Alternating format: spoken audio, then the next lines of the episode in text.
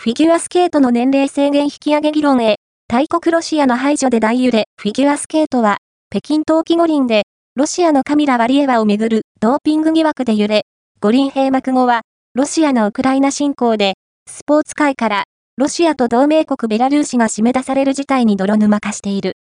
6月の ISU 総会では、五輪や世界選手権などに参加できる年齢について、17歳に引き上げる案を図る方向で調整。しかし、ロシア勢が反対する可能性もあり、問題は長期化の様相を呈してきた。